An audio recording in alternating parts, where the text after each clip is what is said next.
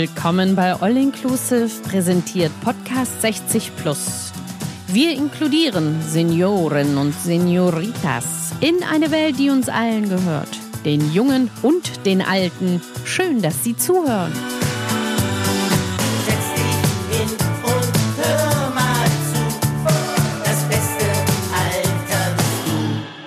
Willkommen bei All Inclusive, präsentiert Podcast 60 Plus. Wir inkludieren Senioren und Senioritas in eine Welt, die uns allen gehört. Den jungen und den alten Menschen. Egal, ob in der realen Welt oder digital. Schön, dass Sie zuhören. Meine Gäste heute sind, und da bin ich sehr stolz drauf und sehr glücklich, Günter Zint, das fotografische Kiezgedächtnis und DJ Matt, der musikalische Weltverbesserer. Schön, dass ihr hier seid. Günther, Freue mich auch. es ist mir eine Ehre. Donnerwetter. Jetzt haben wir heute tatsächlich für alle Hörer da draußen auch schon mit Günther vier Stunden verbracht. Es sind unfassbar tolle Geschichten entstanden. Ich habe ganz viel erzählt bekommen. Und wir werden heute mal ein bisschen unseren Fokus setzen auf ein wunderbares Buch. Es heißt Zint, nicht Zünd, nein, Zintstoff 2. Und zwar sind es eine Menge Fotos von Günther Zint. 65 Jahre deutsche Geschichte. 65 Jahre. Das ist richtig. Von APO bis Friday for Future. Richtig, genau. Ich habe gehört, du hast sechs Millionen Fotos ungefähr geschossen bislang. Nein, nein, nein. Ich selber nicht. Ich habe von 18 Fotografen die Archive äh, geerbt bekommen, gekauft. Das sind sechs Millionen. Also für mich selber schätze ich mal zwischen zwei und drei. Also ich schlage jetzt hier gerade für alle Leute, die da draußen natürlich nicht in diesem Fotobuch blättern können, so wie ich es gerade tue, schlage ich eine Seite auf und ich sehe John Lennon. Günther Zint und die Beatles, ihr geht doch Hand in Hand. Das war damals Zufall. Ich bin Hausfotograf im Starclub gewesen und habe damals Leute fotografiert, die noch keiner kannte. Und ich hätte nie geglaubt, dass man von diesen Leuten heute noch redet und dass die heute zu relativen Ikonen der Zeitgeschichte geworden sind.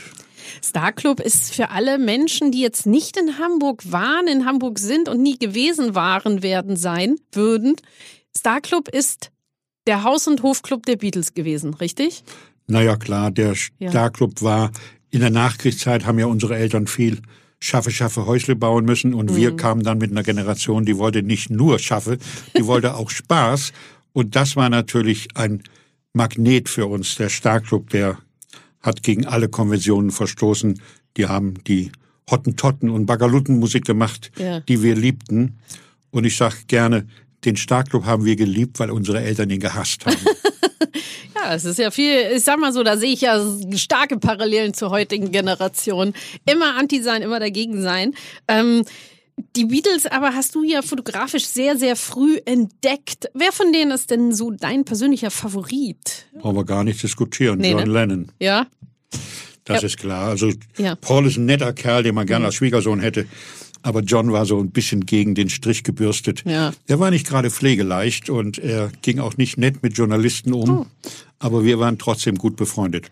Ja, ich sehe hier auch gerade vor mir liegen ein John Lennon-Foto mit ähm, Michael Crawford und Richard Lester auf der Pressekonferenz anlässlich der Filmpremiere How I Won the War im Audimax der Uni Hamburg. Das hast du geschossen, dieses Foto, ne? Ja, ich war bei dem Film Mhm. auch Standfotograf. Ach, guck an. Ich habe den ganzen Film begleitet. Deswegen die Fotos, was du hier siehst, wie er in der Mittagspause in der Lüneburger Heide unter einem Bäumchen liegt.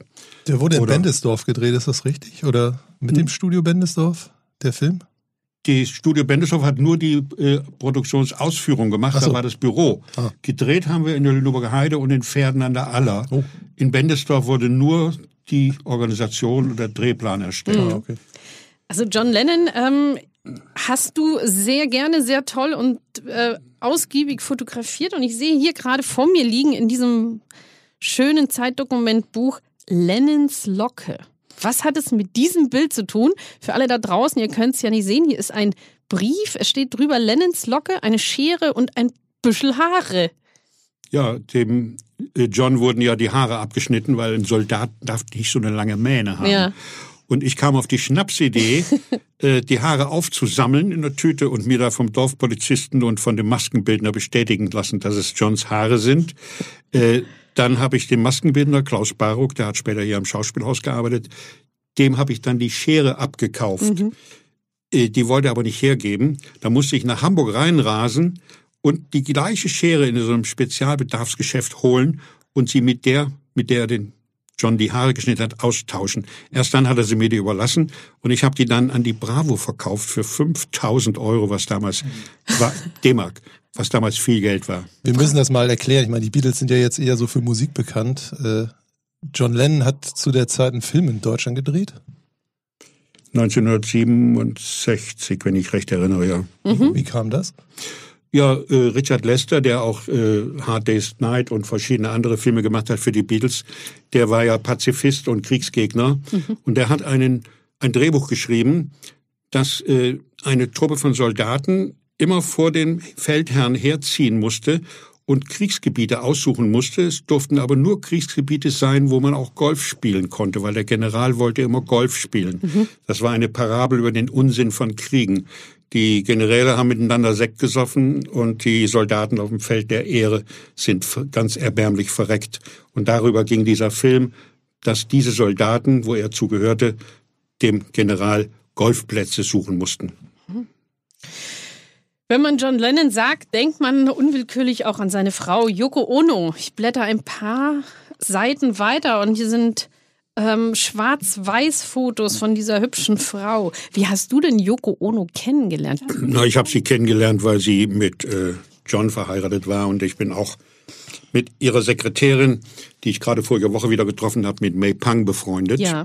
Und die war ja auch anderthalb Jahre mit John zusammen, als sie Ehe mal gekriselt hat.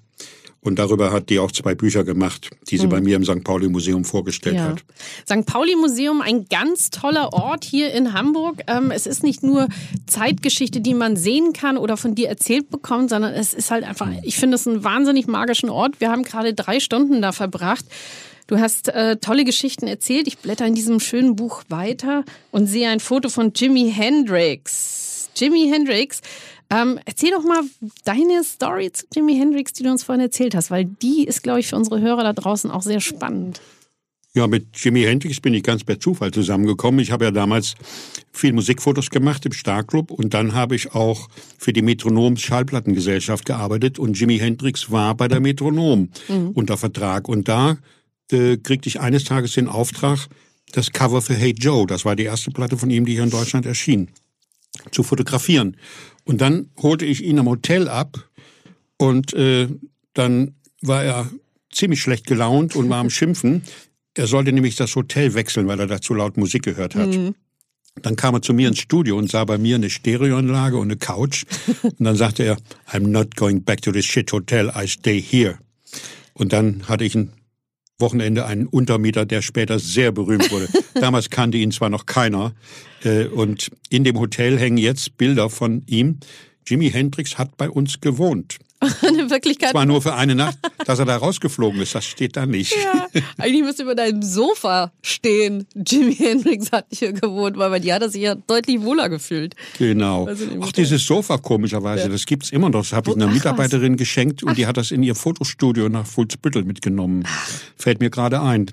Ja. Sollte man direkt eine Plakette dran machen. Hier hat mal Jimi Hendrix Hendrix drauf geschlafen. War, war das der gleiche Jimi Hendrix-Besuch hier im Norden, äh, wo er dann später auch in Fehmarn aufgetreten war? oder war Nein, nein, nein, das war schon 67 Also. und Fehmarn war erst 70. Ah. Und äh, in Fehmarn bin ich natürlich auch gewesen Mhm. und äh, da habe ich äh, damals für die OK, für die Jugendzeitung, die dann äh, ja mit, zusammengelegt wurde mit der Bravo, gearbeitet und äh, so kam ich also immer ziemlich dicht an die Musiker zu verschiedenen Anlässen ran. Und für die Beate Use hatte ich sowieso gearbeitet. Ja. Ja, für ihre Schweinkram-Filme habe ich Standfotos gemacht. Also das, das muss man eben mal erklären, was Beate Use mit äh, Jimi Hendrix zu tun hat. Ja, das war so. Beate Use hatte ja den größten und progressivsten Hygieneartikelversand für Eheleute. So nannte man das damals vornehm. Äh, heute würde man sagen Pornoversand. Ja. Aber äh, sie hat einen Sohn, der heißt Uli, der die Firma jetzt bis vor kurzem weitergeführt hat, die jetzt leider aber pleite ist. Und äh, Uli wollte unbedingt mal Jimi Hendrix hören. Und da hat Beate Use bei den Veranstaltern angerufen, könnt ihr nicht auf dem nächsten Festival den Jimi Hendrix engagieren. Da haben die gesagt, Gottes Willen, können wir niemals. Das ist für uns gagenmäßig viel zu hoch. Und da hat sie gesagt, und wenn ich das zahle? oh, das wäre eine tolle Idee. Und so kam das zustande. Und dann hat sie sich die Sache 250.000 D-Mark, was damals auch wahnsinnig viel Geld war, Irre. kosten lassen, dass Ja. Jimi Hendrix dort auftrat. Sie hat natürlich da einen LKW reingestellt. Da wurden von ihrem Sohn Kondome in die Menge geschmissen, aber keiner hat die benutzt. Da haben sie alle Luftballons draus gemacht. Weil an AIDS dachte noch keiner. Das gab es damals überhaupt noch nicht. Und äh, es gab dann auch einen Stand neben ihr von einem Freund von mir, lest Wilhelm Reich, die Sexualmoral der bürgerlichen Gesellschaft und sowas. Äh, Und der hat sich nackt ausgezogen und ist vor dem LKW von der Use rumgehüpft und hat dabei immer gesungen, ficken können wir alle Kapitalisten. und da hat ihm seine Frau in den Hintern getreten und hat gesagt, du willst den öffentlichen Dienst. Er wollte gerade Lehrer werden. Und der Günther macht Fotos. Hat ihm nicht geschadet, er ist trotzdem im öffentlichen Dienst gelandet, aber leider lebt er schon lange nicht mehr. Günther, du hast auch einen äh, Namensvetter, Günther Wallraff. Mit dem hast du ja auch äh, früh angefangen, Fotos zu machen, beziehungsweise ihn zu dokumentieren. Mhm. Ähm, wie kam wie kam es da zustande und was habt ihr alles durchgezogen, ihr Ja, was Günthers? heute hier niemand mehr weiß, äh, er hat damals beim Hamburger Echo hier gearbeitet. Das war im Morgenpost Verlag, also das war Auer Druck, das war ein SPD-Verlag. Und er hatte auch einmal eine Geschichte gemacht, freiberuflich für Twen. Das war damals eine Jugendzeitung. Eine der besten. Ja, und ich war dort fest angestellt. Ich, äh, das war der Verlag Martens und Co. in München, der hat herausgegeben die Quick und Twen. Und da hat er in Twen eine Geschichte gegen die Bundeswehr gemacht und ich sollte damals Fotos zu der Geschichte machen. Und äh, da ich dann nicht in der Bundeswehr fotografieren konnte, habe ich einfach einen umgekippten Stahlhelm mit da reingepflanzten Blümchen fotografiert. Und das wurde nachher als Grafik vom Verband der Kriegsdienstverweigerer sogar übernommen. Ne? Und ich fand das ganz beachtenswert, wie der Günther sich verhalten hat. Er hat gesagt, ich liebe mein Vater und Mutterland. Ich möchte was für das Land tun, aber ich fasse keine Waffe an. Ja. Und der Spieß war besonders schlau oder dachte besonders schlau zu sein und hat ihn lächerlich machen wollen vor der ganzen Truppe, hat ihm eine Dachlatte gegeben, hat gesagt, so Herr Wallraff, Sie exerzieren jetzt mit der Dachlatte. Hat Wallraff eine Blume dran gebunden Ja. und hat ganz stolz exerziert. Die ganze Truppe hat gelacht, die Chose ging nach hinten los.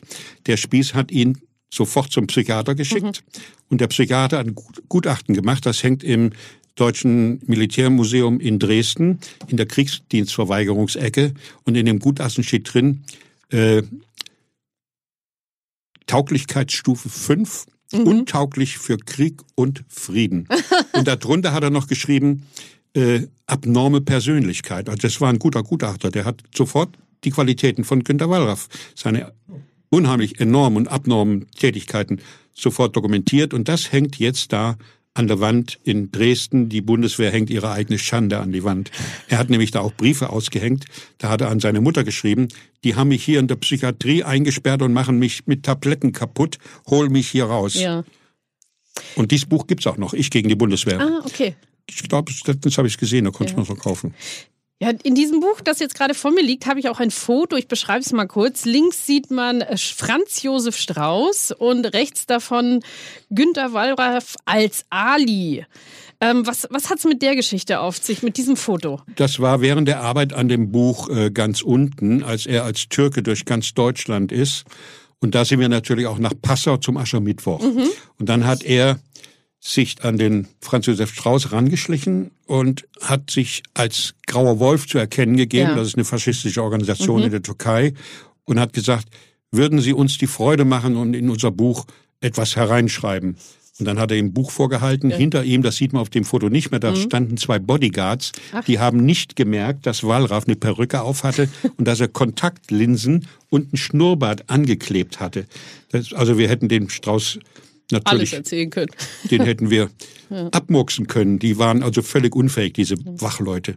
Und Strauß war froh, einen Vertreter der Grauen Wölfe Ja. was Nettes ins Buch zu schreiben. Ja, und es war ja auch sehr mutig damals von Günter Wallraff, solche Aktionen durchzuziehen, ne? Der war immer mutig, Genau. der war furchtlos. Ja, Da habe ich ein bisschen was von ihm gelernt, muss ich sagen. Ja. Ich habe mich nachher auch bei Jugendsekten eingeschlichen und Mhm. hab mal, das war meine größte Geschichte, die ich je im Stern hatte, 24 Seiten, Kinder des Glücks und dann Fragezeichen.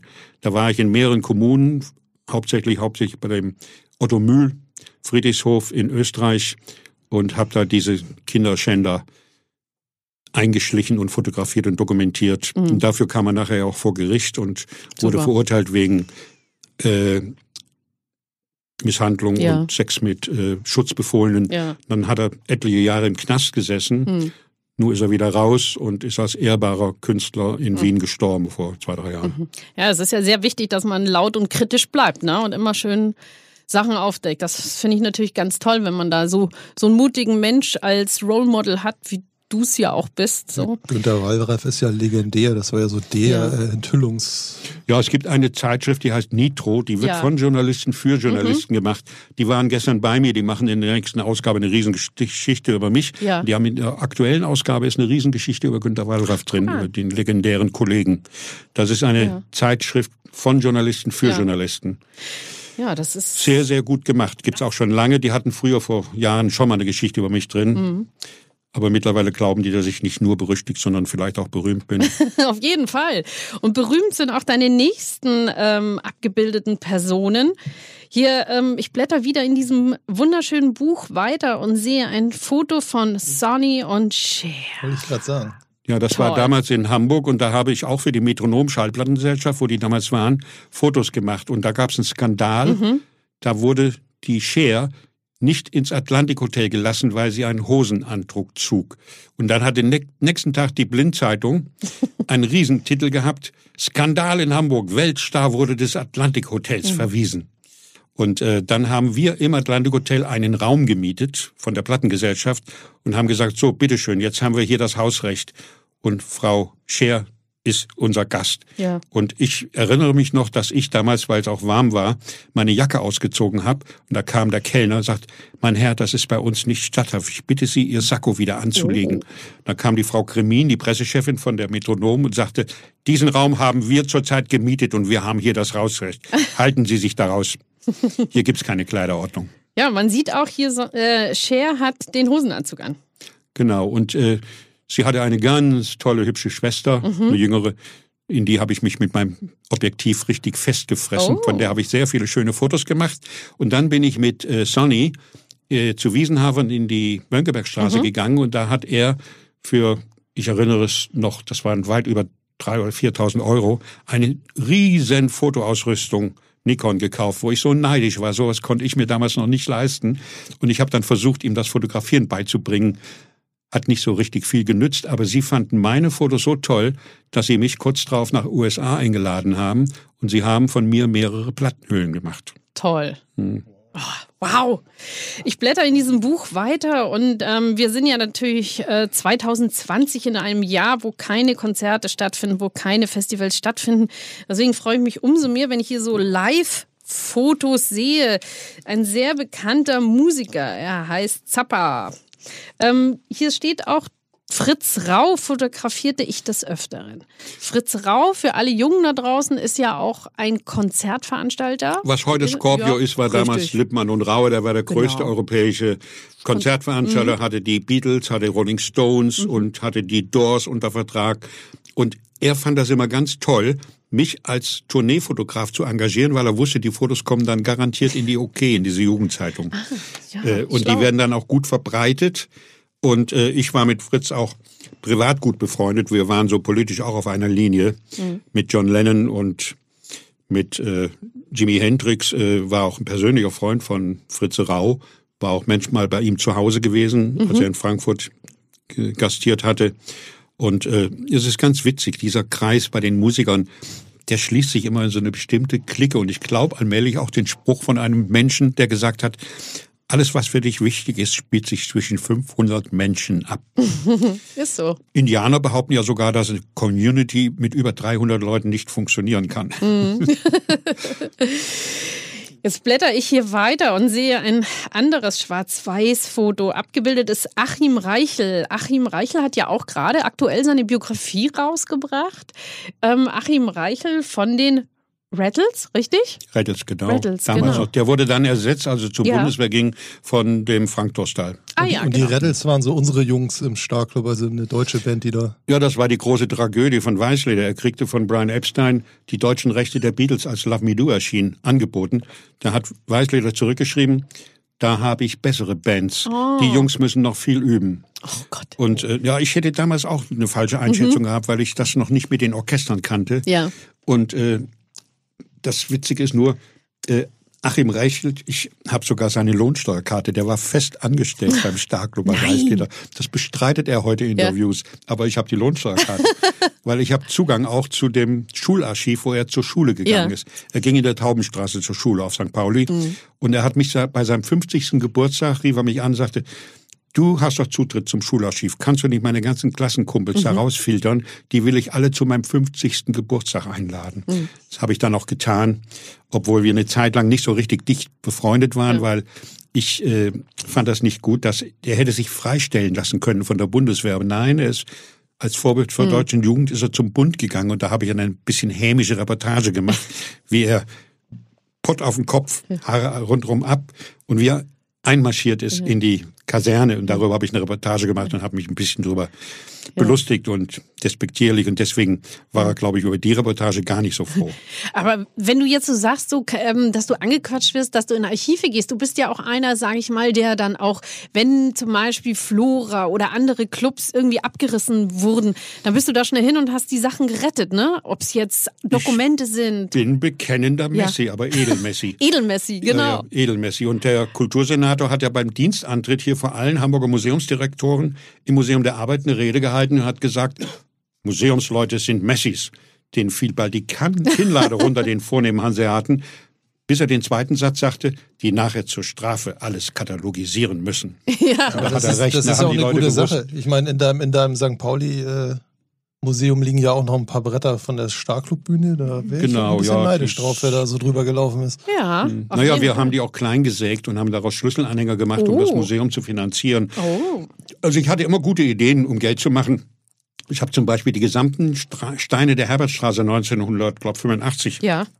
Gekauft, als die rausgerissen wurden. Das waren die sogenannten Bulleneier und danach kam da ein Quadratpflaster rein. Ach. Und die Steine habe ich dann mit einem Kunstwerk von Tomi Ungerer und mit einem Foto von mir und einer Urkunde der Davidwache, dass sie echt sind, äh, für, glaub damals 250 Mark pro Stück verkauft, um das Museum zu finanzieren. Und wir haben da einige hundert Stück verkauft. Ja. Also tolle Ideen, wenn wir gerade auch über Davidwache reden. In diesem schönen Bildband sieht man auch Fotos von der Davidwache vom, vom Bühnerbe. Bühnerbe? Ja, aus? ist, äh, das ist der bürgernahe Beamte. Allerdings, äh, wir sagen auf dem Kiez, sagen wir das gar nicht. Wir Nee, sagen ne? Kotabu, Sag, was ist Kottabu? Kontaktbulle. der Kottabu. Okidoki. Und äh, Mhm. die Frauen, das sind die äh, Buletten. Oh, verstehe, Ja. verstehe. Die gibt's aber erst auch seit den 70er Jahren. Davor du- gab's keine Frauen auf St. Pauli als Polizisten. Ja. Hast du in der Davidswache auch schon fotografiert innen drin? Ja, Unten? oft. Ja, ne? Ich habe letztens Steffi Hempel fotografiert in der Zelle, Mhm. wo George Harrison saß, als er ausgewiesen wurde, weil er zu jung war. Ach. Und da hat sie auf der Ukulele ein Lied für George Harrison gespielt.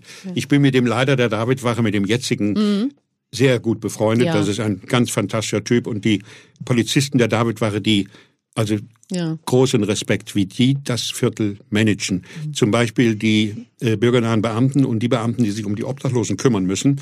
Da durfte ich zu Dienstbesprechungen mit dazukommen. Und da haben die gesagt, der Bürgersteig heißt Bürger, weil er für Bürger ist. Richtig. Obdachlose sind auch Bürger. Also wenn jetzt ein Anruf kommt, dass jemand eine Tür blockiert oder irgendwo an einem falschen Platz liegt, gehen wir hin und reden mit denen, kannst du vielleicht ein paar Meter weiterrücken oder wir vermitteln. Und der Tessi, das ist der neue bürgernahe Beamte, der den vorigen abgelöst hat, der ist auch wieder so klasse. Der alte vorher, das war Herr Hebe, das war Ja. ein Alt 68er. Ich glaube, der hat in seinem ganzen Leben keine Anzeige geschrieben. Ja. Und äh, der Tessi, der hat immer Tabletten, Verbandszeug äh, und irgendwas für die Obdachlosen dabei. Und wenn er irgendwie um Hilfe gebeten wird, der zieht sich keine Handschuhe an, wie das in der Innenstadt passiert. Wenn der Innenstadt ein Obdachloser von der Polizei festgenommen wird oder so, immer erst Handschuhe anziehen. Das gibt's auf St. Pauli überhaupt nicht. Und das ist ja das Schöne auch an dem Stadtteil St. Pauli. St. Pauli ist ja nicht nur ein Stadtteil, St. Pauli ist ja aus meiner persönlichen Sicht eine ideologische Einstellung. Das ist ja der, das ist ja ein immaterie- immaterielles Ideologie. Statement St. Pauli, Ja, finde also ich. St. Pauli hat eigene Gesetze. Ich meine, das darf ich jetzt gar nicht eigentlich sagen, weil meine Tochter ist Oberstaatsanwältin hier in Hamburg. Aber äh, St. Pauli scheißt auf die meisten Gesetze, die sie für nicht richtig oder wichtig halten. Ja. Und es gibt ganz ungeschriebene Gesetze auf St. Pauli, die auch komischerweise eingehalten werden. Mhm. Und ich habe mal einen Zuhälter gefragt, sag mal, diese ungeschriebene Gesetze, Ablösezahlen Mhm. bei Hauswechsel und was es da alles gibt, äh, wieso kommt das, dass die alle befolgt werden? Ihr habt doch gar keine Polizei, ihr habt doch keine Ordnungsmacht. Da hat er gesagt, natürlich haben wir eine Ordnungsmacht. So, wie heißt die denn? Angst. Ja, Ja, leider ist es so. Leider ist es so, richtig. Aber was du eben vorhin auch kurz angesprochen hast, so dass St. Pauli eben auch ein Stadtteil ist, wo die Menschen sich untereinander unterstützen, zusammenhalten, das finde ich ja auch ganz großartig. Das ist jetzt genau in äh, Corona-Zeiten ja, passiert. Also genau. der Daniel vom Elbschloss Elbschlosskeller Keller. hat sofort, wo er den Laden zumachen musste, hat er gesagt, sorry, ich kann nicht zumachen. Ja. Ich habe keine Schlüssel für die Tür.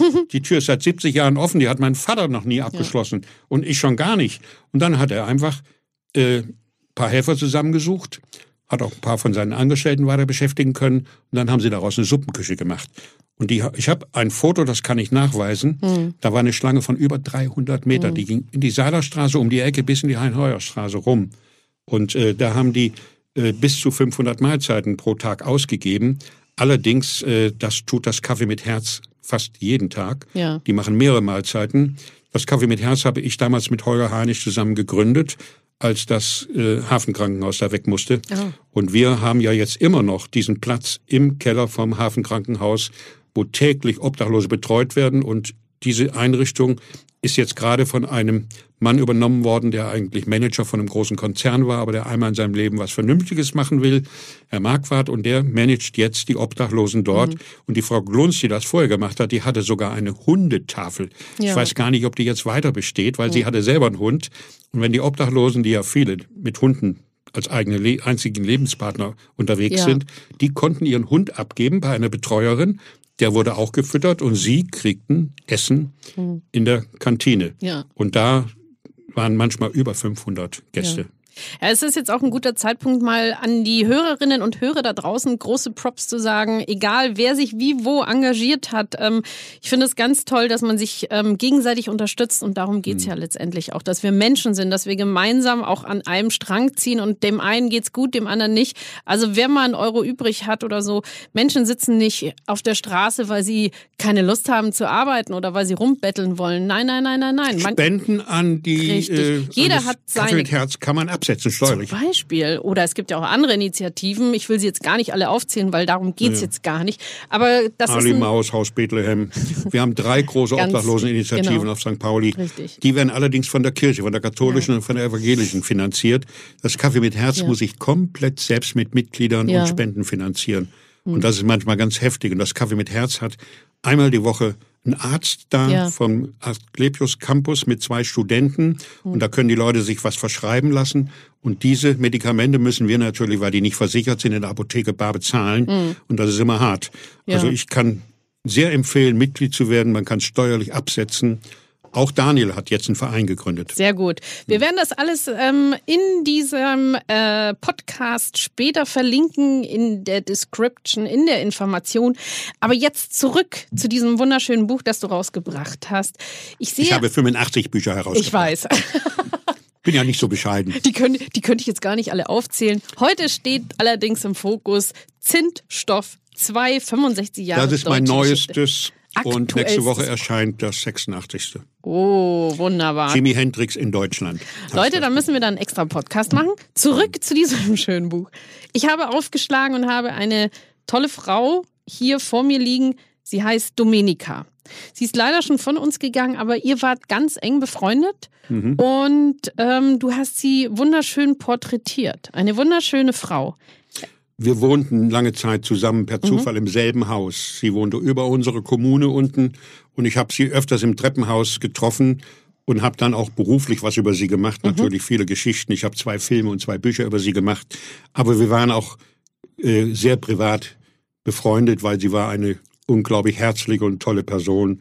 Und sie hat auch ganz, ganz vielen Mädchen, die auf dem Straßenstrich oder in der Herbertstraße nicht zurande kamen, aus dem Milieu rausgeholfen. Und sie hat dann als Streetworkerin gearbeitet und ist mit den Mädchen zum Arbeitsamt.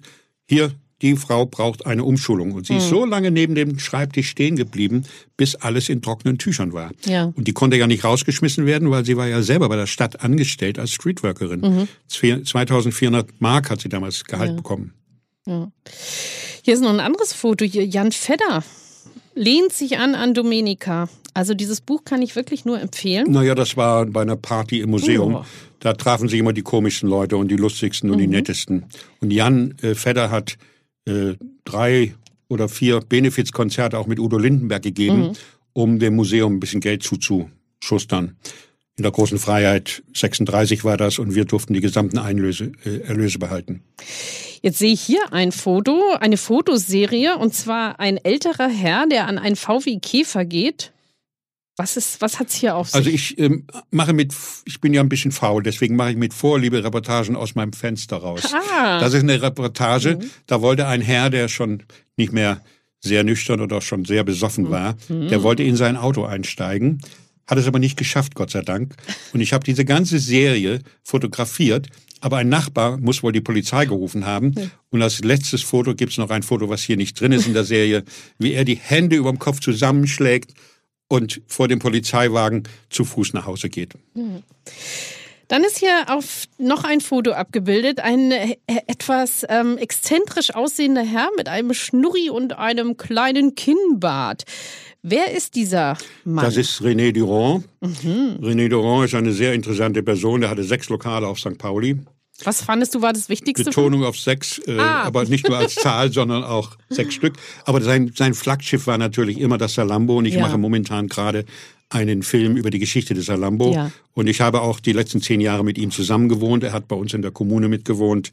Und er war ein unheimlich interessanter, toller Mann. Er war Korse, hat in der Resistance Mhm. gegen die Deutschen gekämpft, saß dann im Buchenwald im KZ und wurde zweimal zum Tode verurteilt, weil er in Flossenbürg äh, Sabotage an äh, Kreiselkompassen von Deutschen von der Ju 109 gemacht hat. Und er wurde kurz vor der Hinrichtung wurde er von den Amis befreit. Und ich habe im KZ seine ganzen Akten alten gefunden, die alten Akten gefunden. Ja. Und äh, wir haben auch noch mit anderen KZ-Insassen, die ihn kannten, sprechen können. Und das Ganze, da, an dem Film arbeite ich schon seit langem, schon seit 15, 20 Jahren. Der wird aber jetzt endgültig wohl im nächsten Jahr kommen. Aber erzähl doch mal unseren Hörerinnen und Hörern da draußen, was das Salambo ist. Das Salambo war ein Sexualtheater, Ein Sexual. sagen wir mal so. Auf der großen Im Freiheit. Grunde genommen war das ein Erotikclub mit Separés, wo man auch selber sich betätigen konnte. Ja. Das, äh, der Laden, der ist schon 97 geschlossen worden, weil René hat ihn an seine Tochter vererbt Mhm. und die hat ihn leider ziemlich verwirtschaftet und äh, da wurde mal bei einer Hausdurchsuchung Waffen und Rauschgift gefunden und Oh. das war René Ja. ganz sauer und traurig drüber. Mhm. Aber Und ich sehe auch, dass, dass das äh, Salambo ist ja in die ähm, Räume oder ins Gebäude des Starclubs eingezogen. Genau, also Der Nachfolger war Starclub, wo ich gearbeitet Ja. habe, der wurde ja am 31. Dezember 1969 geschlossen. Mhm. Am 2. Januar habe ich die Schaukästen leer gemacht. Mhm. Und in dem Moment kommt René Durand mit einem dicken, großen Schlüsselbund und sagt, ich bin der neue Mieter hier. Wer hat diese Fotos gemacht? Da sage ich, ich. Dann hast du einen neuen Job, jetzt arbeitest du ab sofort für mich. Widerspruch war zwecklos. Und dann fragte ich, was muss ich denn da machen? Fickfotos. Bin bald umgefallen. Ich, ich komme gerade aus Fulda, gerade mal 20 Jahre Ja. alt. Bin wegen der Musik auf St. Pauli gelandet und lande so plötzlich mitten im Milieu. Mitten im Milieu. Hat mich natürlich interessiert und deswegen habe ich den Job auch angefangen. Und es war für mich im Grunde genommen wie Ohnsorg-Theater mit Sexualkundeunterricht. Also für alle, die mitten im Milieu noch mehr Bilder sehen möchten ähm, und da jetzt neugierig sind, die können auch in diesem Buch weiterblättern. Ja, du hast da was. Ja, Ich bitte die Mörder meines Bruders, dieses Lokal nicht mehr zu betreten. das ist ein Das- Schild, was man sieht hier auf einem Foto in einem Lokal-Schaufenster. Da wurde ein, einer erschossen und sein Bruder hatte dieses Lokal. Und äh, dieses Foto habe ich ganz oft über meinen Galeristen verkauft, hauptsächlich an Rechtsanwälte. Ich habe gefragt, warum kaufen Rechtsanwälte laufen das Foto? Ja, die hängen das in ihr Wartezimmer und sagen, bei uns gibt es für Mord Lokalverbot. und äh, das ist natürlich eine geringe Strafe, Lokalverbot für einen ganzen Mord. Aber ich habe ja schon gesagt, St. Pauli hat eigene Gesetze. St. Pauli hat eigene Gesetze, richtig. St. Pauli hat eigene Gesichter. Ich sehe hier in diesem Buch ein Foto, ein Herr kniet auf dem Boden. Es ist, glaube ich, etwas vom Teller gefallen. Das und am, unten drunter steht, Pico hat mal wieder einen Teller zerschmissen. Der Herr im Hintergrund kam gerade aus der Herbertstraße und möchte nicht erkannt werden. Erzähl mal, wer war denn dieser Pico? Pico war das Faktotum und so der Handyman vom Starklob. Der hat immer die Mikrofone und die Sachen aufgebaut, die Instrumente, die Verstärker. Und er hatte seine eigene Show. Er machte immer so Mickey-Maus-Stimmen Ja. und hat brennende Zigaretten geschluckt. Und er hatte schon seinen eigenen Fankreis. Und als der Starklob zugemacht hat, wurde er Ritzenkellner. Und das war ein Essen, was er gerade äh, austragen wollte und das, wo ihm der Teller runtergefallen war. Da habe ich noch eine Fernsehdoku drüber gesehen, wie er über den Kiez rennt mit. Ja, ja. Und äh, Pico, ich habe das nachher erst im Labor gesehen, dass der Herr hinter Pico so die Hände vom Gesicht Ja, kreuzt. wollte und da fiel mir auf, ach, der kam gerade aus der Herbertstraße, wollte nicht erkannt werden. Der hatte immer so eine Mütze mit so einem roten Puschel drauf. Nein, die hat er nicht mehr. Die liegt Ach jetzt so. im St. Pauli-Museum. Aber die, Ah, die, aber die hatte hatte er er auch. auf. Die Genau, dafür war mit dem bekannt. roten Bommel, das ist eine Ja. blaue Mütze mit dem roten Bommel, die liegt bei uns Toll. momentan noch eingepackt Ja. vom Umzug. Aber wir haben auch sein letztes Horn. Ja. Er hat nachher zum Schluss, als er mit dem Retzenkillner nicht mehr zurechtkam, hat er Mhm. bei der Bundesbahn einen Job angeheuert als Streckenwart. Ja. Er musste immer, wenn ein Zug kam, ein Zweitonhort död, död, blasen. Das hieß, geht von der Schiene, der Buchs kommt. Dann hat er immer die Bauarbeiter ge gewarnt, dass sie weggehen müssen. Und dann habe ich so scherzhaft zu ihm gesagt, Pico, du hast dir jetzt deinen Lebenstraum erfüllt. Jetzt bist du Musiker geworden. Zwar nur Zweitonmusiker, aber immerhin. Und ich habe, wir haben ihn in Ohlsdorf beerdigt. Er ist leider schon gestorben. Und da habe ich ihm auf diesem Horn noch ein Halali am offenen Grab geblasen. Wunderschöne Geschichte. Pico. Von Pico von der Davidstraße, Herbertstraße gehen wir jetzt mal runter in die Hafenstraße. Wenn wir in diesem Buch weiterblättern, sehe ich Bilder vom Hafenstraßen, Straßenkampf nenne ich es mal.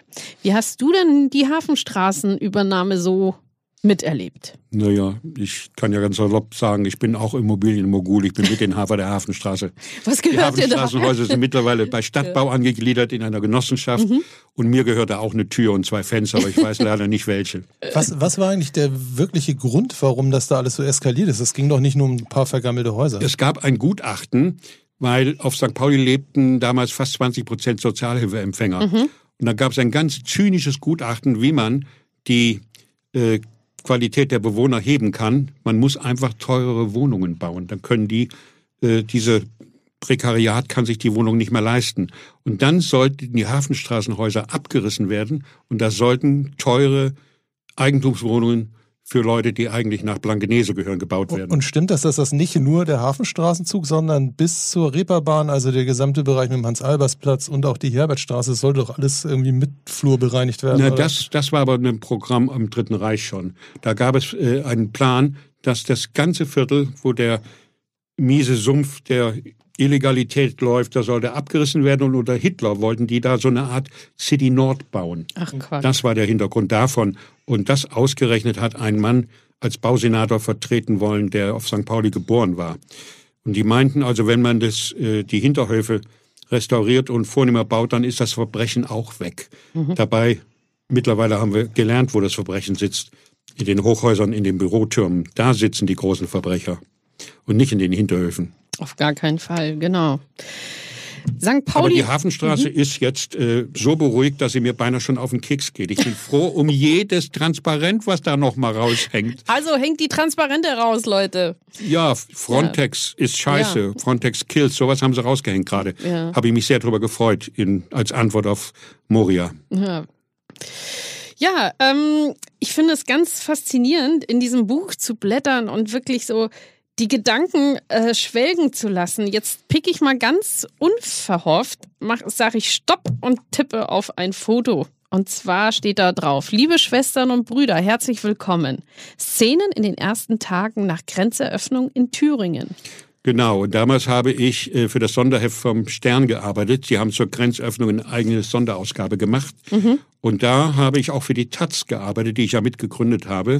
Und da habe ich in der Taz schon geschrieben, diese Brüder und Schwestern, die hier so fröhlich begrüßt werden mit ihren Trabis, die werden bald verflucht werden. Ja. Und es ging schneller, als ich selber geahnt habe. Und äh, da waren auch schon junge Nazis, die gleich gewusst haben, hier finden wir frischen Boden.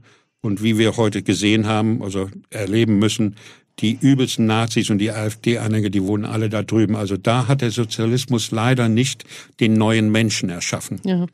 Ich sehe hier in diesem Buch auch ein Foto. Ich lese kurz den Untertitel vor. In den ersten Tagen nach der Grenzeröffnung wurden die Trabis mit Sekt übergossen und mit Freudentänzen begrüßt. Diese Begeisterung legte sich aber schnell und die DDR-Bürger wurden kritisch betrachtet, zumal die Begrüßungsgelder zum größten Teil bei McDonalds investiert wurden wurden. Man sieht hier ein spannendes Foto und zwar ist es ein Mülleimer und dieser Mülleimer quillt förmlich über von diesem ganzen McDonalds Verpackungsmüll. Genau, die hatten einen riesen ja.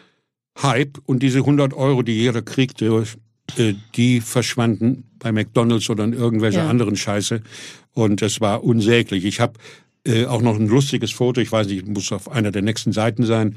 Da haben die Leute äh, nicht gewusst, was eine Hundetoilette ist. Aber die DDR-Bürger waren ja sehr artig erzogen. Da ist das Foto. Da haben die ganz fein gefaltet ihre Bananenschalen. Jeder kriegte von einem Kaufhaus Hertie eine Banane geschenkt zur Begrüßung. Und dann haben sie die Bananenschalen alle in die Hundetoilette gestopft, bis die voll war. Und dann haben sie die aber ganz ordentlich geordnet auf die Hundetoilette oben drauf gelegt. Und ich finde, dieses Foto ist so symptomatisch und so ein Symbolfoto. Und da sieht man auch von anderen Ständen, die den DDR-Bürgern Sonderangebote mhm. gemacht haben. Hier könnt ihr für eine Mark eine Wurst essen und so. Äh, das war aber alles sehr schnell vorbei. Das war nur ein kurzer Hype ein paar Tage nach der Eröffnung ja. und danach war Schluss mit lustig. Aber das ist ja auch, sage ich mal, eine Art der Fotografie, die du dann letztendlich ähm, abbildest und zeigst. Du nimmst ja den Moment mit. Du klaust sozusagen den Moment. Ich bin bekennender Bilderdieb und ich klaue meine Bilder am Wegesrand ja. und äh, gestellte Fotos und arrangierte mhm. Fotos, die mache ich nur für Plattenhöhlen, ja, ja. für sonst nichts. Also sonst klaue ich am Wegesrand, was ich so sehe.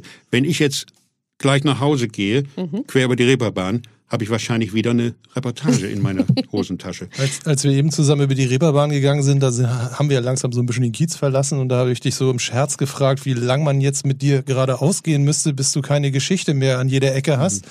Und dann meintest du, das wird nichts, weil die, äh, die Erde ist nicht groß. Also du bist auch um die ganze Welt gereist mit deinen Reportagen. Naja klar, ich war beim Stern und beim Spiegel, da war ich weltweit unterwegs.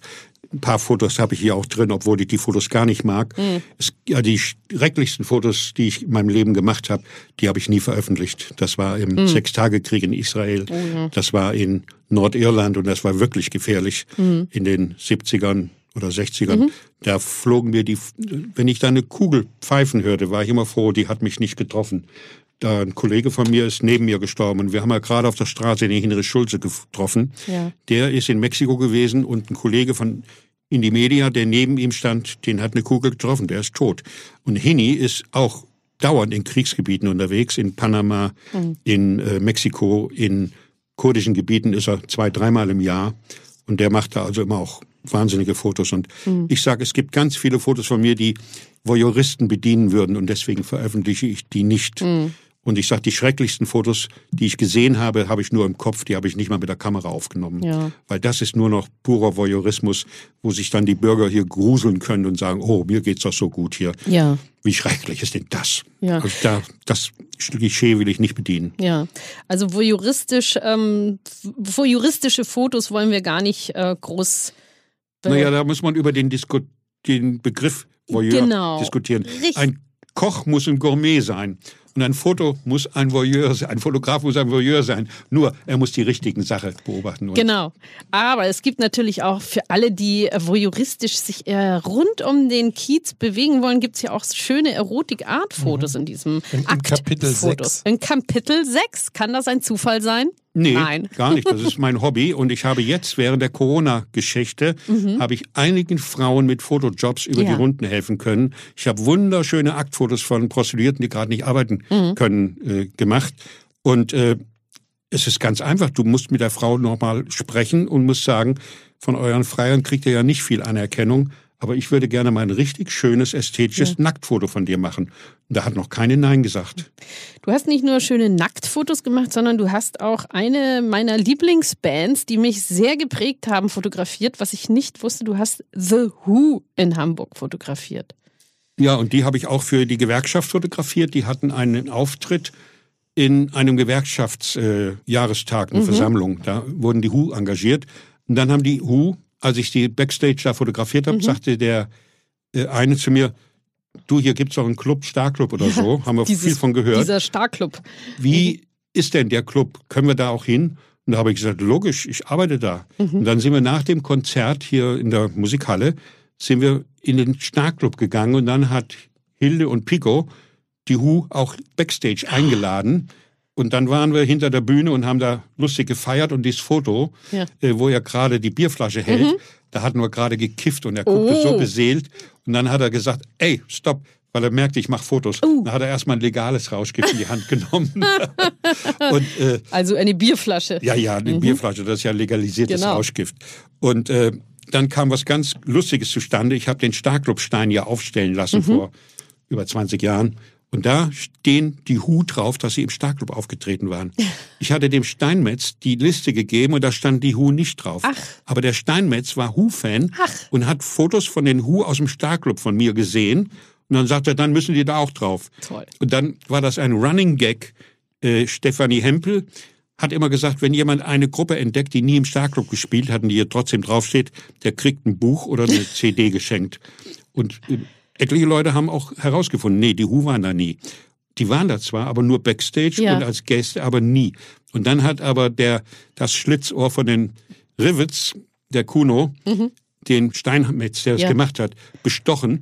Kannst du nicht draufpacken. übergravieren mit Rivets. Ach so. Und jetzt steht leider nicht mehr, das war immer so ein Running Gag, Ja. dass sie da falsch drauf standen, weil das war einfach nur dem Steinmetz äh, zu verdanken, Mhm. weil der Hu-Fan war.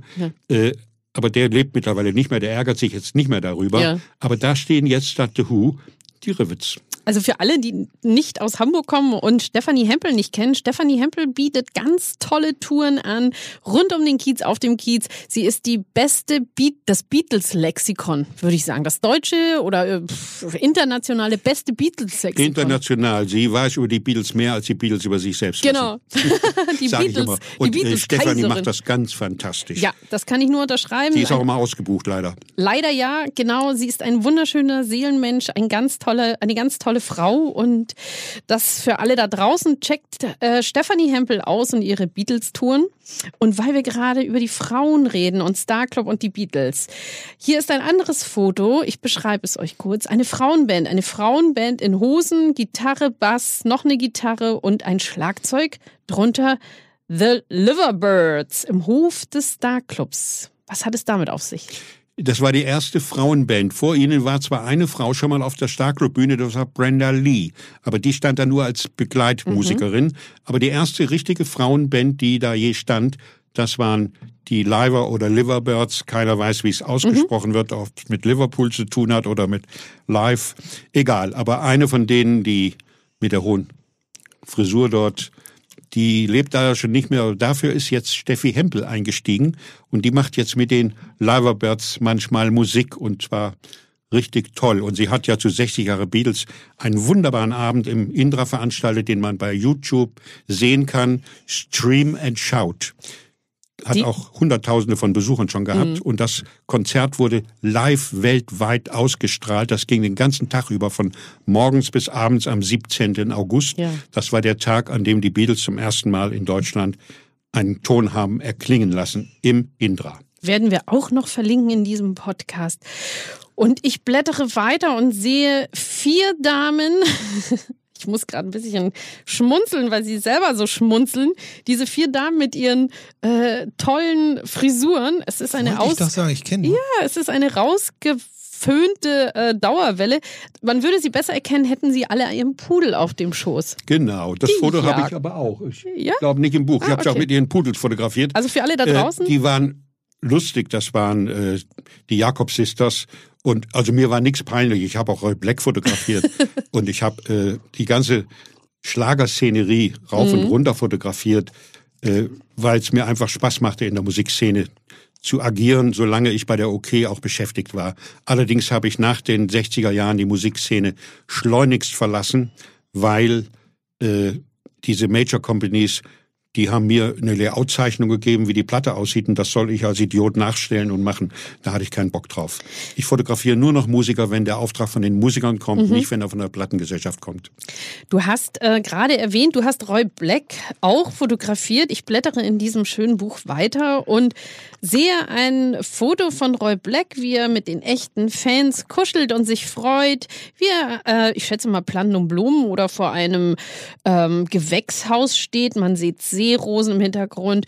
Und ich sehe auf der anderen Seite Roy Black, wie Gott ihn schuf. Nackt. Ja, und das kam ganz lustig.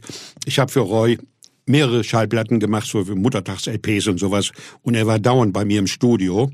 Und eines Tages gehe ich auf der Reeperbahn spazieren, oder eines Abends. Da kommt mir Herr Höllerich entgegen, so hieß Roy Black mit bürgerlichem Namen, Gerhard Höllerich. Und da sage ich, Mensch, Roy, was machst du denn hier? Da sagt er, auch nerv nicht, du bist schon der Vierte, der mich für Roy Black hält. Und da habe ich gesagt, ja, also wenn du nicht Roy Black bist, dann willst du es wohl sein. Warum siehst du genau so aus wie er? Und da hat er gesagt, hat er gelacht und hat gesagt, ich habe gerade meinen Meister im Herrenfrisiergewerbe gemacht. Und da habe ich als mein Meisterstück mich als Roy Black gestylt. Ach. Und dann habe ich gesagt, ich war ja immer fix mit lustigen Ja. Ideen. Da habe ich gesagt, du, ich hätte Bock auf eine Story mit dir. Mhm. Komm doch mit ins Studio, kriegst auch ein bisschen Kohle. Da mache ich eine Geschichte für die St. Pauli Nachrichten, die ich damals gegründet hatte. Und dann kam er mit und seine Freundin kam mit und ich habe noch ein Model dazu engagiert. Und dann habe ich ihn nackt, wie Gott ihn schuf, äh, fotografiert. Und ich habe gerade letzte Woche mit äh, Wieland Fakts gesprochen, das war sein Schwager. Er war ja verheiratet mit Silke Fakts, die hat dann leider sehr tragisch geendet ist, die Ehe. Die kam übrigens durch mich zustande, weil ich hatte ihn mitgenommen bei der OK in die Redaktion und die Silke hat bei uns als Grafikerin gearbeitet. Und die hat er sofort ins Auge gefasst und hat sie abends zum Italiener eingeladen. Und daraus wurde dann diese unglückliche Ehe. Und der Wieland Fakts, der hat das Logo gegründet hier, der hat mir gerade vorige Woche nochmal gesagt, Roy war damals über die Geschichte gar nicht sauer, aber sein Management hat mich auf eine Million Schadenersatz verklagt. Und äh, dann hat der Stern daraus eine Geschichte gemacht, die falschen Nackten. Und daraufhin haben die die Klage schnell zurückgezogen, weil sie kapiert haben, was ich damit wollte. Nämlich ich wollte Merks Aufmerksamkeit für meine Zeitung und Werbung. Und dann hat mir der Wieland gerade vorige Woche wieder erzählt und hat gesagt, privat oder persönlich war Roy dir gar nicht böse. Er war nur sauer, dass sein Schwanz größer ist als der vom Double. Oh mein Gott, ja. Also diese ganzen Geschichten, diese ganzen Fotos kann man nachgucken in dem Bildband Zündstoff 2. Man sieht den Sternartikel, man sieht die Fotos dazu. Aber erzähl doch mal unseren Hörerinnen und Hörern da draußen, was sind denn die St. Pauli-Nachrichten? Weil das ist ja nicht das äh, Fanmagazin vom Verein. Es war eine linke Boulevardzeitung, wo wir versucht haben, mit Stefan Aust, Henrik Broder, mit Peter Dahl und mit Günter Wallraff, also wir haben mit verschiedenen Leuten versucht, die Bildzeitung lächerlich zu machen mit den St. Pauli Nachrichten. Strauß kam aus dem Wiener Wald, da stellten ihn zwei Noten kalt und Angst und Schrecken über Venlo, wollte Franz Luft, äh, Josef Strauß Lufthansa Jet kapern. Also wir haben nur lustige Geschichten gemacht. Oder zum Beispiel Sensation in Hamburg, CDU will Demokratie. Und äh, wir haben damals äh, eine gute Rechtsanwältin gehabt. Wenn man sowas heute wiederholen wird, brauche ich wahrscheinlich 20 gute Rechtsanwälte. Aber die Frau Dr. Wild hat uns damals sehr gut vertreten. Und ich bin mehrmals vor der Bundesprüfstelle für jugendgefährdende Schriften gelandet, weil ich den deutschen Bürgern gezeigt habe, 1968, dass eine Frau zwei Brüste hat und ein Mann einen Schwanz. Ja. Das war damals noch verboten. Das wurde erst nach 68, nach den APO-Unruhen, wurde die Sexualität hier ein bisschen lockerer und die Pornos aus Dänemark wurden auch plötzlich hier verkauft. Ja.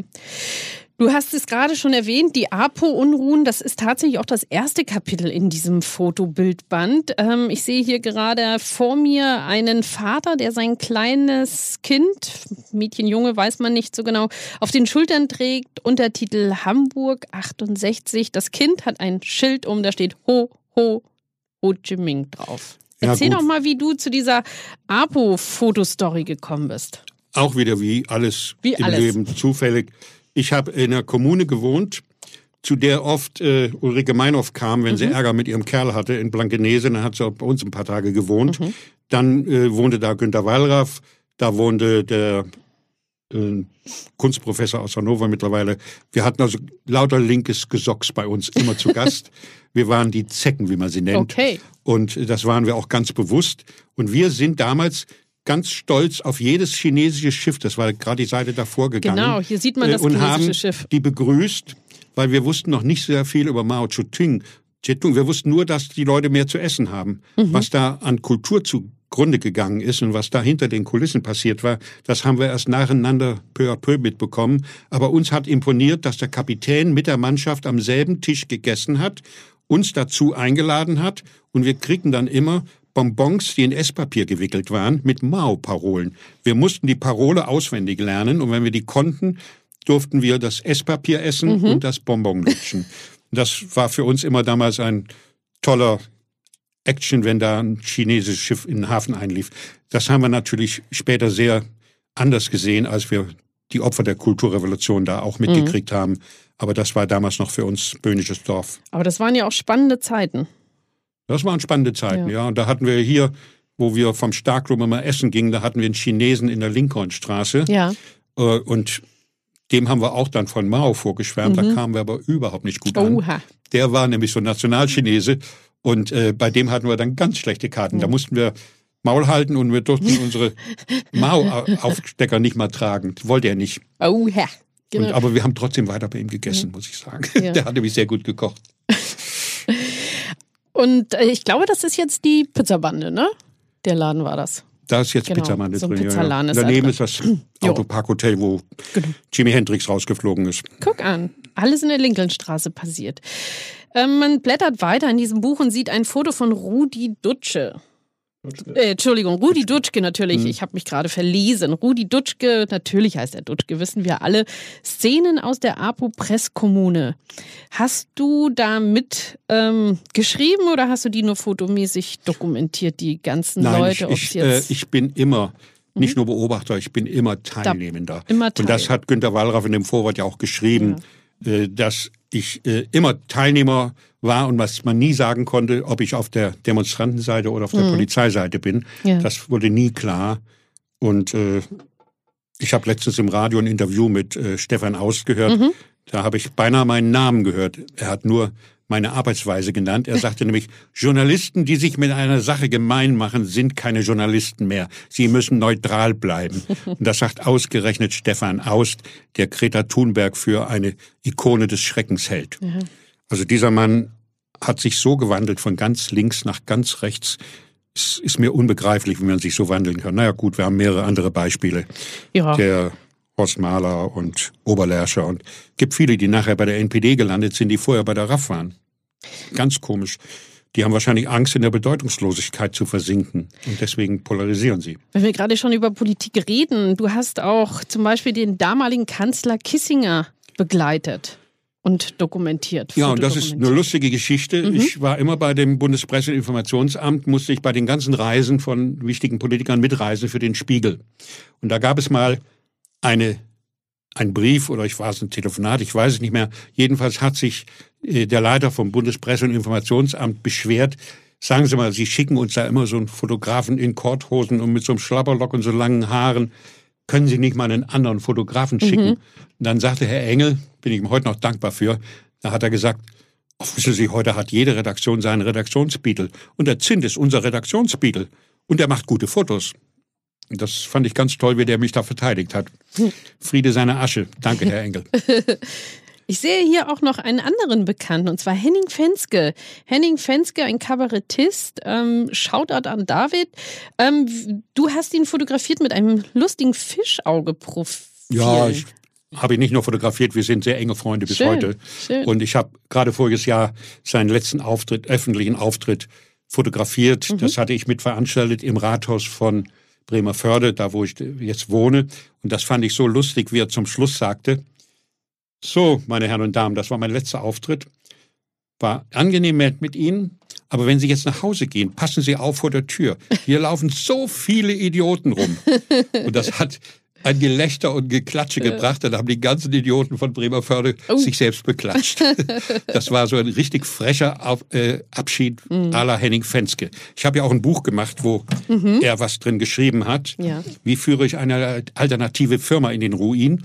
Und da haben ganz viele berühmte Leute für uns geschrieben, weil sie wollten, dass Panfoto weiterlebt. Und dieses Buch hat Texte von Günter Wallraff drin und auch Texte von Henning Fenske, die gerichtlich verboten waren. Deswegen haben wir das Printed in Free Europe genannt. Und dann steht hinten drin, von diesem Buch distanzieren sich folgende Beiträgerinnen. Und dann haben wir alle genannt. Und dann kommt die Justiziarin vom Springer Verlag zu mir ins Büro, zu Panfoto. Wer hat dieses Buch zu verantworten? Sag ich, keine Ahnung, steht doch vorne drin, dass das der Axel Springer Verlag herausgegeben hat. Das müsste doch bei Ihnen sein. Ja. Habe ich aus Jux reingeschrieben. Aber das ist printed in Free Europe und sie haben nie herausgefunden, wo das gedruckt wurde.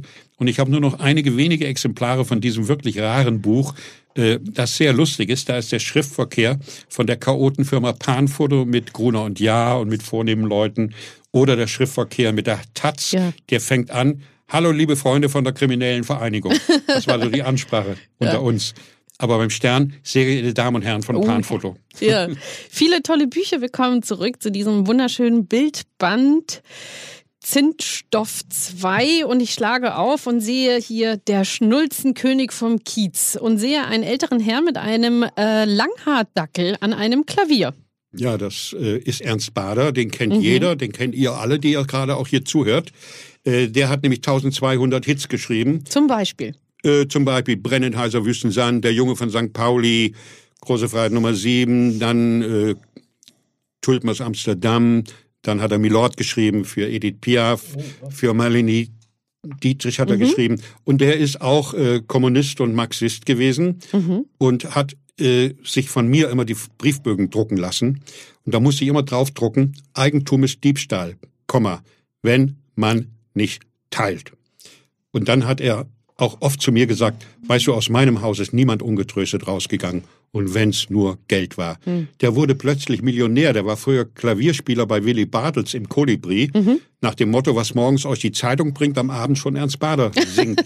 Und im Zirkuskeller, am Zirkusweg hat er auch äh, Klavier gespielt. Und wie er plötzlich Millionär wurde, wusste er gar nicht mit Geld, Geld anzufangen und hat alles verschenkt. Er hat mir äh, zum Start des äh, St. Pauli-Museums, er wusste, dass ich um ein Museum gründen wollte, da hat mir Willy Bartels einen Scheck von 100.000 Mark gegeben. Und da habe ich gesagt, oh, Herr Bartels, dann nenne ich jetzt das Museum äh, Willy Bartels Museum. Sagte, nee, mein Junge, wenn du das machst, kriegst du nie wieder eine Mark von mir. Und dann hat Ernst Bader das gehört und dann hat er mir einen Scheck mit 120.000 gegeben. Und dann hatten die beiden in den ersten zehn Jahren des Museums das Bestreben, dieses Museum gründlich und bestens zu finanzieren. Und deswegen kamen wir auch zu einem sehr tollen Bestand, weil Ja. ich konnte mehrere Bestände für St. Pauli aufkaufen, auch Auktionen. Ich konnte das gesamte Archiv von dem Harris Hafenbasar kaufen. Das hat alles Ernst Bader oder Willy Bartels bezahlt. Ja, und da sind wir auch schon fast beim vorletzten, fast letzten Kapitel in diesem schönen, wunderschönen Bildband. Und zwar geht's da auch um das St. Pauli-Museum. So haben wir uns auch jetzt persönlich kennenlernen dürfen. Da bin ich sehr stolz drauf. St. Pauli-Museum, ich kann es jedem nur ans Herz legen. Es braucht euch. Es braucht euch einfach. Unbedingt. Genau, St. Pauli Museum, wer nicht in Hamburg ist oder nicht nach Hamburg kommen kann, guckt einfach auf der Webseite vom St. Pauli Museum. Ihr könnt bestimmt auch alle Bücher online bestellen oder telefonisch. Dieses auch. Buch, wo es gerade drum geht, Ja. ist beim Imhoff Verlag erschienen. Gibt's in jeder besseren oder auch schlechteren Buchhandlung. Genau. Und es heißt Zinsstoff 2. Ja. Das ist nämlich schon die vierte Auflage vom Zinsstoff. Ja. Das Buch ist also wirklich auch gut verkauft worden. Da sind schöne Anekdoten auch nochmal vom Museum drin. Und ganz hinten ist jetzt ähm, das vorletzte Kapitel, fast letzte Kapitel sind Privatfotos. Da sieht Das man dich ja tatsächlich auch als jungen Butche. Ich hatte auch mal mehr Haare und ich sah auch mal besser aus. Du hattest auch mal einen Pony, siehst du mal. Ja. Günther, es ist langsam schon äh, durch unser Zeitslot. Mhm. Ich könnte mit dir stundenlang, tagelang, wochenlang, monatelang sprechen. Du hast die wunderschönsten Geschichten. Du hast heute einen so tollen Tag uns beschert. Einen kleinen Ausschnitt davon konnten wir jetzt in diesem Podcast einfangen. Wir werden das Buch Zinsstoff 2 als auch andere Bücher von dir nochmal in unserem Podcast Informationstext verlinken, auch auf unserer All-Inclusive-App. Man kann es sogar bei mir bestellen, man kann es aber auch direkt beim Verlag oder eine Genau. Buchhandlung bestellen. Aber bitte nicht bei Amazon. Nein, bei Amazon. Amazon bestellt keiner von uns, weil wir haben gar keine Amazon-Konten. Oder direkt im äh, St. Museum kaufen. Pauli Museum, genau, ruft da an. Da Oder kann man es kaufen, ja. da kann man es auch kaufen. Also am besten, ihr Mhm. geht ins St. Pauli Museum. 29,95 Euro, das war der Werbeblock. ich habe das geschafft. Ja, das ist billig, weil der Verlag hat das Buch kalkuliert und hat gesagt, wir müssen 50 äh, Euro nehmen. Da habe ich gesagt, das Buch ist ein Geschichtsbuch für junge Leute. Ich möchte, dass es unter 30 Euro bleibt. Und da hat der Verleger zu mir gesagt, wenn du eine Festabnahme garantierst von 1000 Stück, dann machen wir das. Dann habe ich das gemacht und mein Sohn hat zu mir gesagt, bist du wahnsinnig, so einen Vertrag zu unterschreiben, ohne mich zu fragen? Zwei Wochen später konnte ich ihn anrufen und konnte sagen, die 1000 sind weg. Siehst du mal. Ich kann dieses Buch euch allen nur ans Herz legen. Es war ein kleiner, kleiner Ausschnitt von all diesen wunderschönen Büchern, von all diesen Bildbänden, die du hier rausgebracht hast. Da gibt's noch unendlich viele, die wollen wir jetzt nicht alle aufzählen. Da macht ihr euch jetzt mal alle selber schlau. Lieber Günther, vielen Dank, dass du uns auf eine Reise mitgenommen hast. Ähm, eine visuelle Ohrenreise nenne ich es jetzt mal. Und ähm, vielen Dank, DJ Matt, dass du jetzt diesmal nicht sagen durftest. Tut uns gar nicht leid, aber das ist nun mal so. Und ich bedanke mich ganz herzlich bei dir, DJ Matt, dem musikalischen Weltverbesserer, und bei dir, lieber Günther Zint, dem fotografischen Kiezgedächtnis. Schön, dass ihr da wart. Besten Dank und vielen Dank euch da draußen fürs Zuhören. Auf Wiedersehen, bleibt gesund und munter. Tschüss. Ich halte ja manchmal Vorträge in Schulen und so. Dann sage ich immer, Leute, ich habe einen Beruf, zu dem man gar keine Ausbildung braucht. Zeitzeuge. Ist ein reiner Alterungsprozess. Man muss nur aufmerksam sein und gucken. Und ich habe das besondere Glück, dass ich alle Geschichten, die ich erzähle, beweisen kann, weil ich immer die Kamera dabei habe. Vielen Dank, gute Zeit und tschüss. Setz dich hin und